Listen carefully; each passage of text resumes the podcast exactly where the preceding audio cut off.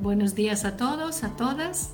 Eh, es un gusto volver a vernos después de este largo tiempo de, pensamos, de descanso y para ustedes y para mí. Entonces con gusto volvemos a empezar, eh, reanudando donde podamos eh, el curso del Evangelio de Marcos que nos acompañará hasta el comienzo del Adviento. No son muchos los domingos que nos quedan. Esperemos que Dios nos dé la gracia de poderlos comentar todos. Eh, antes de entrar en el texto que nos propone la liturgia del próximo domingo, eh, yo quisiera leer esta pequeña, es como una afirmación inicial que nos pone en el clima de este reanudar de la lección divina. No se debe creer que el texto sagrado encierre una serie de significados ya preformados, prontos para dejarse más o menos descubrir. La escritura, como además todo el cosmos, no ha sido creada de una vez y para siempre. El espíritu la sigue creando cada día en la medida en que se le abre. Con una maravillosa y rigurosa correspondencia, él la ensancha a medida en que ensancha la inteligencia de quien la recibe. Lo escribe esto Abraham Levy. Que quiere decir entonces que eh, tanto la palabra de Dios como la creación misma no es una obra acabada, es una obra que sigue todavía, todavía desarrollándose. A, a quien, en este caso, el texto de la Biblia, lo quiera leer, lo quiera profundizar, lo quiera orar, lo quiera hacer vida en su vida. Entonces es un texto siempre abierto, siempre en desarrollo, junto con nosotros. Y a medida que nuestra inteligencia, nuestro corazón se van ensanchando, también la palabra eh, deja salir significados insospechados. El texto del próximo domingo eh, es tomado del capítulo 12 de Marcos. Eh, forma parte de una serie de controversias, discursos, discusiones, podremos llamarlas así, que em, tienen lugar en el atrio del templo de Jerusalén. Jesús ha llegado a Jerusalén junto con un grupito de discípulos la gente de, Jerusalén lo ha acogido con Osana, eh, poniendo en el camino em, ramas de olivo, eh, sus capas inclusive, aclamando a Jesús como el eh, hijo de David, que por fin llegaría a devolver a Israel el reino perdido bajo la ocupación de los imperios extranjeros veremos que Jesús no acata de inmediato, no responde exactamente a estas expectativas, al contrario, se dirige directamente al templo, pronuncia palabras muy duras sobre el templo eh, y maldice una higuera. Eh, la higuera se seca porque es una higuera que tiene muchas hojas, eh, muy rebosante, pero sin frutos.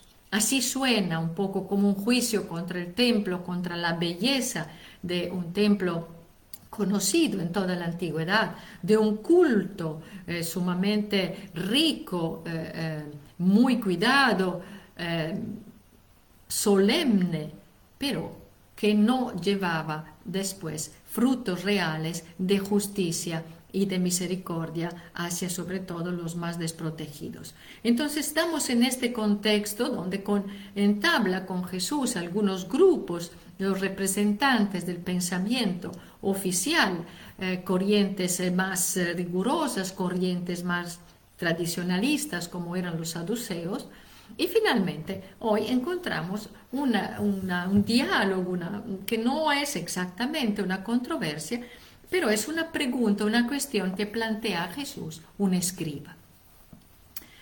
Los escribas en el Evangelio de Marcos no tienen una buena fama en el sentido de que son la categoría de personas más adversa a Jesús, que más lo cuestiona, que más lo critica, llegando inclusive después a formar parte del complot que llevará a Jesús a la muerte.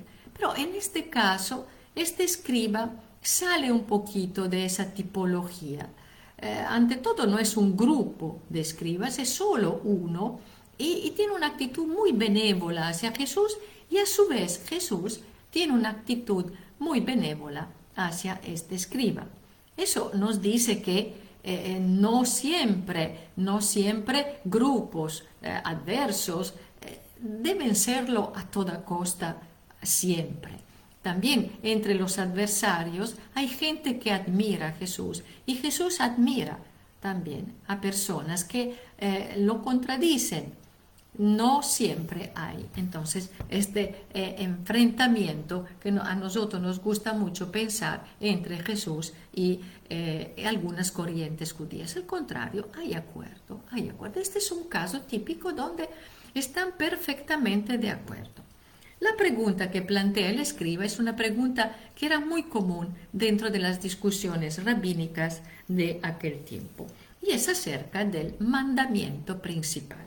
¿Cuál era el principal, el primero de todos los mandamientos?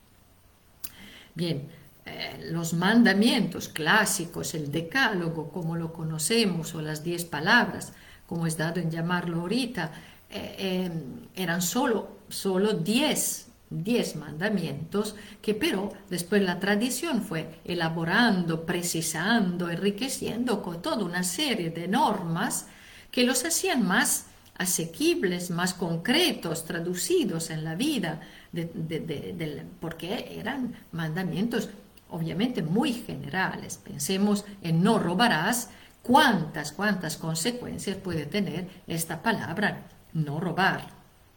No robar. Entonces, pero este era como un enjambre de normas y, de precisaciones que acababan sofocando, volviéndose tan tan minuciosas y tan numerosas que se corría riesgo, vaya, de perder de vista lo esencial. Eh, había una escuela, dos escuelas, sobre todo en el tiempo de Jesús, que eran muy conocidas, de dos eh, rabinos, eh, Shammai y Hillel, uno más conservador, el otro más abierto. Igual, ante esta pregunta habían ya dado una respuesta. Bueno, Shammai, que era muy riguroso, muy exigente, había contestado diciendo que no le planteara ni siquiera esta pregunta porque no era, le no iba a contestar a una pregunta tan estúpida. ¿Por qué? Porque toda la ley era importante, todos los mandamientos eran importantes.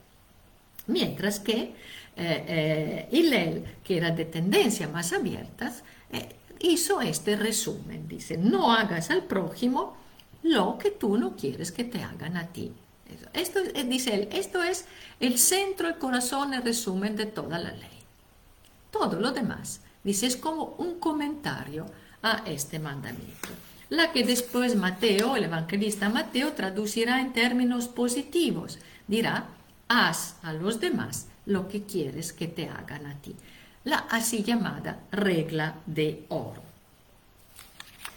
Eh, veremos qué respuesta, de hecho, dará, dará Jesús, que se pone en el surco de, estas, de esta respuesta que de alguna manera ya, ya se había formulado dentro del mundo judío.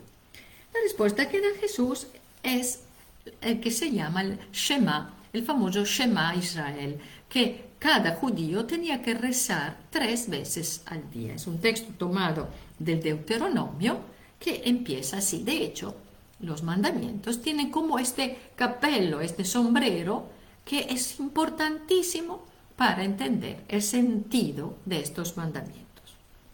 Y empieza así. Shema Israel, Adonai Eloheinu, Adonai Echad. Escucha, Israel, el Señor nuestro Dios, Adonai, es, es el único Señor. Amarás a Adonai, tu Señor con todo tu corazón, con toda tu alma, con toda tu mente, con todas tus fuerzas. El segundo es amarás a tu prójimo como a ti mismo. No existe otro mandamiento mayor que estos. Como ven, en este caso, eh, eh, Jesús se queda dentro, dentro del surco de la tradición, no sale de ahí.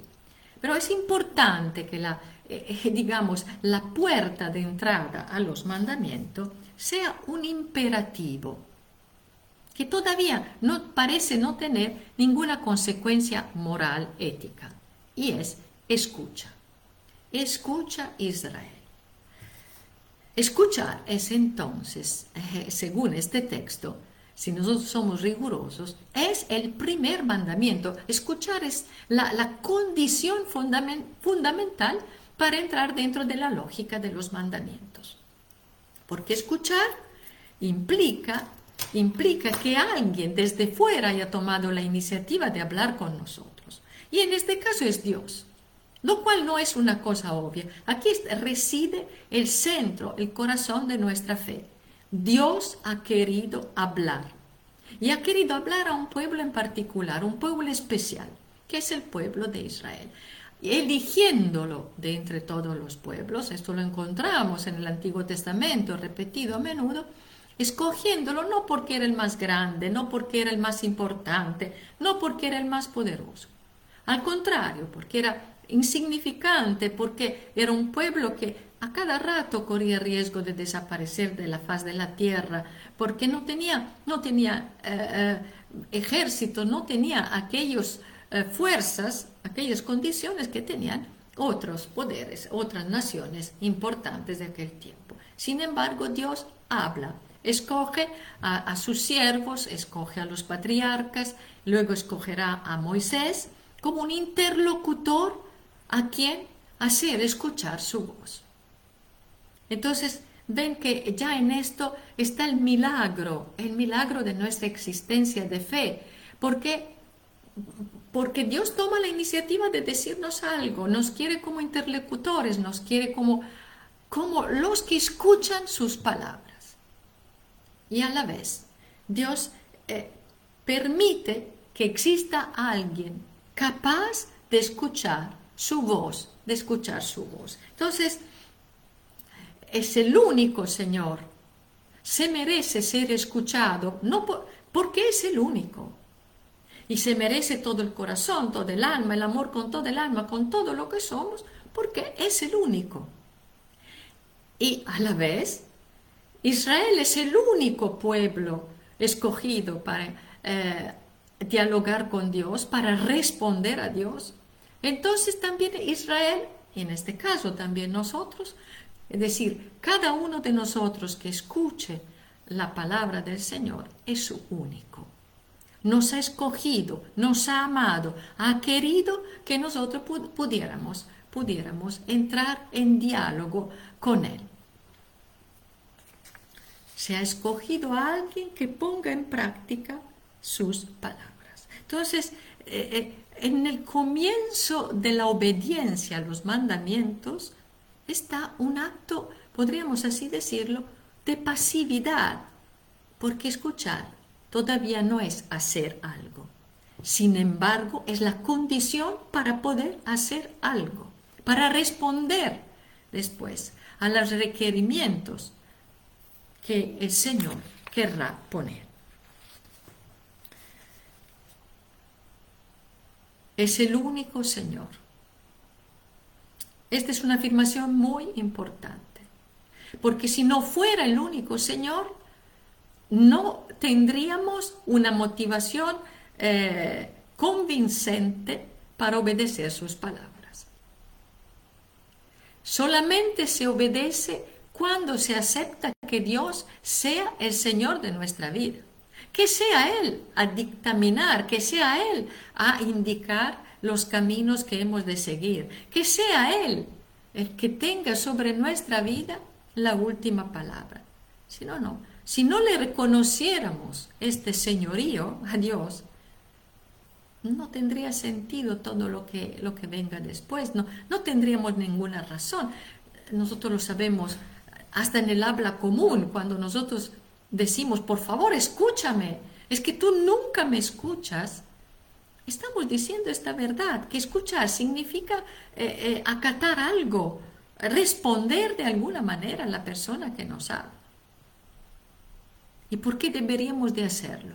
Porque el primero que pasa en la calle nos pide una cosa, nos ordena algo, nosotros no lo haríamos. Lo haríamos, nadie de nosotros lo haría, a no ser que esté, esté, eh, esté loco. Nosotros respondemos a, un requerimiento cuando consideramos que aquella persona que nos lo pide tiene una importancia eh, para nosotros. Y lo que está de por medio aquí son mandamientos, está la vida. Que cumplamos o no estos mandamientos del Señor, está de por medio la vida o la muerte. Shema Israel. Entonces, eh, eh, está implícito en esta escucha una obediencia. Escuchar en el mundo bíblico quiere decir obedecer. No me escuchas equivale a decir no me obedeces, no me haces caso. Un famoso rabino del primer siglo que morirá, eh, mártir de los romanos, Rabí Akiva, el famoso Akiva, mientras lo torturaban, mientras lo estaban ya eh, conduciendo a la muerte, sabía que él ya estaba por morir, allí sus últimas palabras fueron, finalmente yo puedo pronunciar de verdad el Shema Israel. En este momento en que estoy ofreciendo mi vida por mi fe, en este momento estoy de verdad rezando por primera y verdadera vez el Shema, el escucha Israel. Ahora lo estoy escuchando porque estoy entregando mi vida de amor, de total amor al único Señor, al mi único Señor. Eso. Pero Jesús añade algo, añade un segundo mandamiento que no le fue requerido por el, el escriba. El escriba le preguntó por el primero. Jesús añade, añade un segundo. Y ya en la formulación nosotros entendemos que eh, Jesús une, amarra íntimamente estos dos mandamientos, porque dice exactamente, amarás a tu prójimo, luego veremos la traducción correcta, como a ti mismo, y no existe otro mandamiento, está en singular, mayor que estos. Entonces, hay un solo mandamiento. Jesús dice, hay un solo mandamiento. Y en esto no es una novedad. Jesús no está pronunciando nada que esté fuera de la tradición eh, de Israel. Hay un solo mandamiento, con dos caras, con dos dimensiones. Una totalidad de amor, porque solo el único Señor se merece esta totalidad de amor, de entrega del alma, de la mente, de las fuerzas, entonces quiere decir de todo lo que somos y el amor al prójimo. Pero ven que el amor al prójimo eh, eh, está expresado de una forma ligeramente distinta. Hubiéramos podido imaginar que dijera ama al prójimo con todas las fuerzas, con toda tu mente, con todo tu corazón. No, aquí retoma también eh, un texto del Antiguo Testamento como el Shema estaba tomado del Deuteronomio, aquí toma un texto del Levítico, del capítulo 19 del Levítico. Y veamos un poco la traducción, porque la traducción deja, deja tanto a desear. Eh, ama al prójimo al prójimo. Eso, intento decirlo eh, así como dice el texto, el texto eh, en arameo Veata lereaka kamoka. En realidad, ama al prójimo no es uh, un complemento, no es uh, un objeto del amor, es un dativo. Es decir, lleva amor a tu prójimo. Entonces no es uh, el objeto de, de, tu amor sea el prójimo, no. El, el que recibe los actos de amor sea tu prójimo. Entonces, al prójimo se le tiene activamente que eh, demostrar el amor a través de acciones. No se trata entonces de simplemente no dañar al otro, no basta con abstenerse del mal, hay que activamente hacer un bien al otro. Y claro, hacerlo sobre todo, especialmente cuando el otro está eh, eh, necesitado de ello. Más necesitado esté de amor, más requerimiento de amor hacia nosotros que nos damos cuenta que lo requiere este amor. Y ama al prójimo, este, este famoso como a ti mismo. Ahora aquí, con este como, se le entiende normalmente de una forma de cantidades, ¿no? En un sentido de cantidad. Es decir, el mismo amor que tú tienes hacia ti mismo, esta cantidad de amor la tienes que dar al otro. Y no les digo encima de esta frase cuántos, cuántos, cuántas cosas no sean, cuántas conclusiones, a mi modo de ver, no tan correctas, que no respetan el texto. ¿Por qué? Inclusive se dice, ¿cómo se puede amar al otro si no te amas a ti mismo? Entonces, este mandamiento eh, implica que primero te ames a ti mismo. Y dado que te amas a ti mismo, entonces, si te amas a ti mismo, por consiguiente, vas a amar al otro. Esto no forma parte de la mentalidad bíblica. Estos son razonamientos de tipo eh, así más psicológico, humanístico, que mm, son hijos, son eh, estas afirmaciones son hijas de, una sensibilidad, de una cultura que se ha desarrollado en el siglo XX, en el siglo XXI. Es decir, son hijas del amor romántico. Eh, no siempre el respeto, el amor que nosotros, que tengamos hacia nosotros mismos, redunda en un amor al otro. Esto hay que decirlo a todas luces. No es cierto. No es cierto. Yo puedo tratar muy bien y tenerme todos los cuidados del mundo y concederme todos los mimos que yo requiero y ser una perfecta egoísta y no importarme nada, absolutamente nada, de, lo que pase al prójimo. No, no, no es cierto. Ese es un presupuesto ideológico que parece decir entonces solamente cuando te habrás amado a ti mismo serás capaz de amar al otro. A mi modo de ver, estas premisas son más, de, les decía, de tipo ideológico, más de tipo humanístico inclusive. El mismo capitalismo se fundamenta sobre este presupuesto. Es decir, eh, eh, basta, si tú estás bien, todos los demás están bien. Hay libros, muchos libros de autoayuda que afirman la misma cosa, pero es, eh, eh, es el criterio fundamental del capitalismo. En la medida que nosotros estamos bien, producimos dinero, producimos trabajo, pues eso va a redundar en bien en los para los zulúes o, para las bidonvilles de, de, Brasil. Si así fuera, si así fuera, se debería ver, ¿no? Eh, la Biblia en la Biblia nosotros encontramos a menudo exactamente recomendaciones opuestas que nos piden el olvido de nosotros mismos, la entrega de nosotros mismos, el sacrificio de nosotros mismos, la ofrenda de, de nosotros mismos, con todo el peso, el compromiso que, ese, que eso comporta. Entonces, me parece que la Biblia va en otra dirección. Entonces, este cómo no ha de entenderse en un sentido de cantidades o de prioridades, primero te amas y luego así si te amas, amas al otro. Es cuestión de calidad. Se ama al prójimo, y esto es más respetuoso del texto original, porque es como ti mismo. Es decir, en pocas palabras, el otro es como yo, Está hecho de la misma manera, está, este, sufre, llora, canta, está feliz, eh, eh, si se enferma muere, como yo. Somos absolutamente iguales y esta igualdad lo es ante el Señor, ante todo. No, es una igualdad que yo mido en razón de mi capacidad de amar. La mido porque ante Dios, tanto mi hermano, mi hermana eh, y yo, somos ante Él sus hijos, somos iguales y nos merecemos el mismo respeto. La misma dignidad tenemos, tenemos la misma dignidad.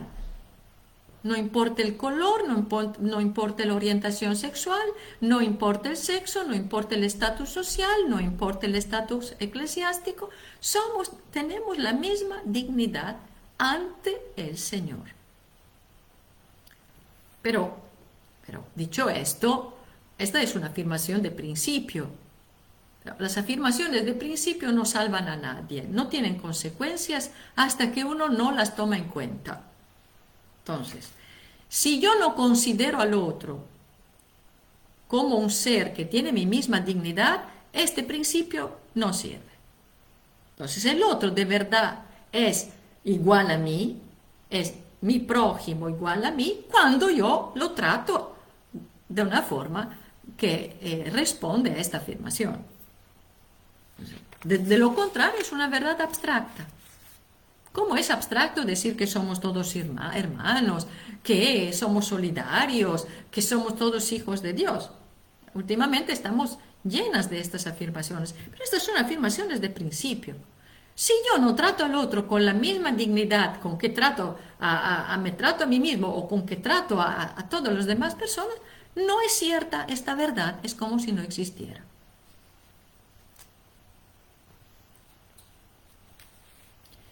Y aquí vamos, eh, el último punto. Dice Jesús, este es el eh, uniéndolo, entonces soldando entre sí el amor a Dios y el amor al prójimo. Estos son los principales. Y el escriba, mire que aquí el escriba confirma, Jesús ha respondido bien, y Jesús a su vez confirma al escriba. Estamos bien, estamos de acuerdo, es cierto, maestro, es cierto querido escriba, lo que tú me dices es cierto, maestro.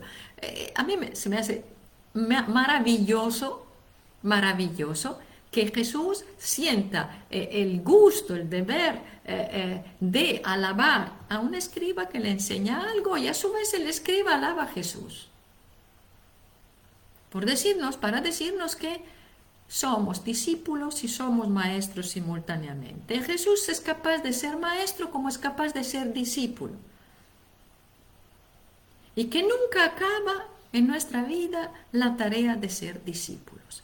Ni los, si uno es un buen maestro, me atrevo a decir, seguirá siendo discípulo por toda la vida, dispuesto a aprender algo de los demás, aprender algo de la vida, aprender algo de Dios, porque se sentirá siempre con la deuda de recibir algo de los demás. Entonces, y eso es. Pero vamos al punto que me interesa, que es, son mandamientos. Y es una palabra que, digamos la verdad, hoy, en la actualidad, no es una palabra muy querida, no, no, no, está, no está en boga hablar de normas, de mandamientos, de mandatos. ¿Por qué? Porque si hablamos de amor, y de eso se trata, y estamos en el corazón, no solo de la ley, porque no es solo la ley, estamos en el corazón de la vida cristiana, estamos en el corazón de la vida de fe. Entonces este Dios amado, porque es el único Señor de nuestra vida, no hay otros señores, aunque de hecho puede haber otros, pero si los hay, Dios no es el único Señor. Amarlo con todo el alma, con todo el corazón, amar al prójimo, llevar amor y llevar obras de amor hacia el otro, porque el otro es como yo. Que esto sea un mandamiento, pues para algunos eh, eh, es chocante, porque la pregunta es, ¿se puede mandar el amor? ¿Se puede ordenar? ¿Se puede poner una norma que diga ama? Claro que se puede.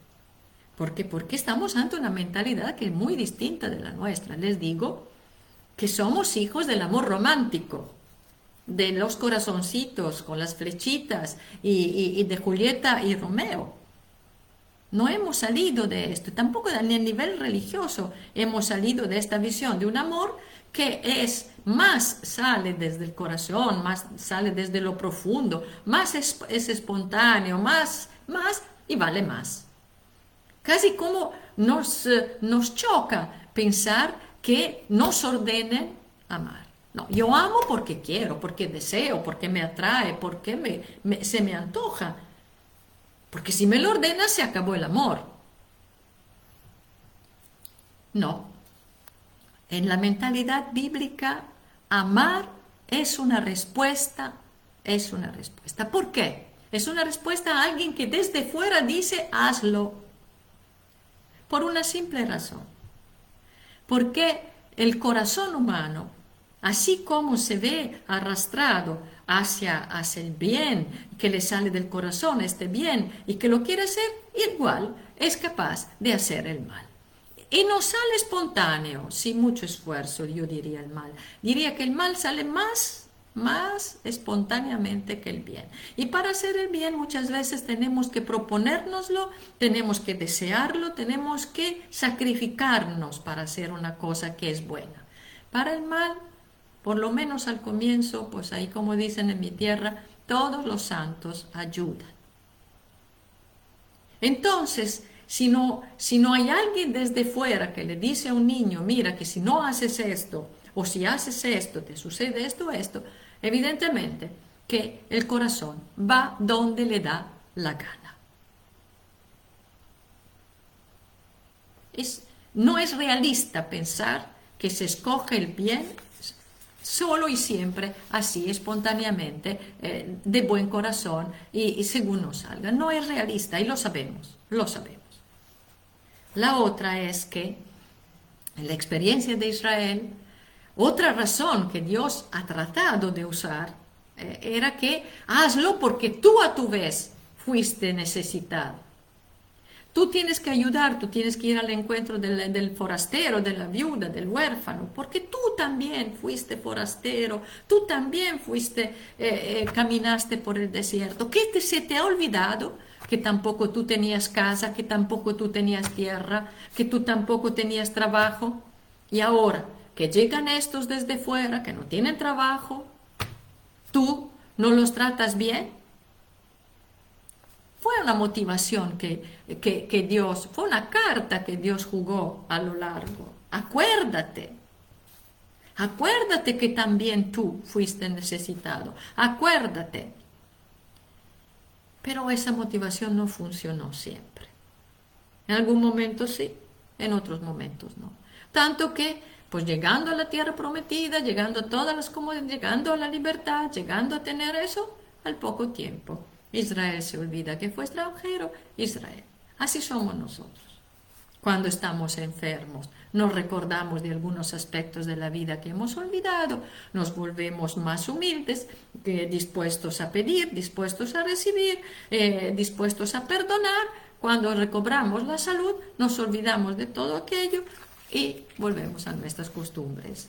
Cuando éramos pobres eh, no consumíamos mucha agua, tratábamos de ahorrar, tratábamos de vivir con poco. Ahora que tenemos dinero, pues no se nos ha olvidado que cuando fuimos pobres ahorrábamos y no desperdiciábamos las cosas y ahora las desperdiciamos.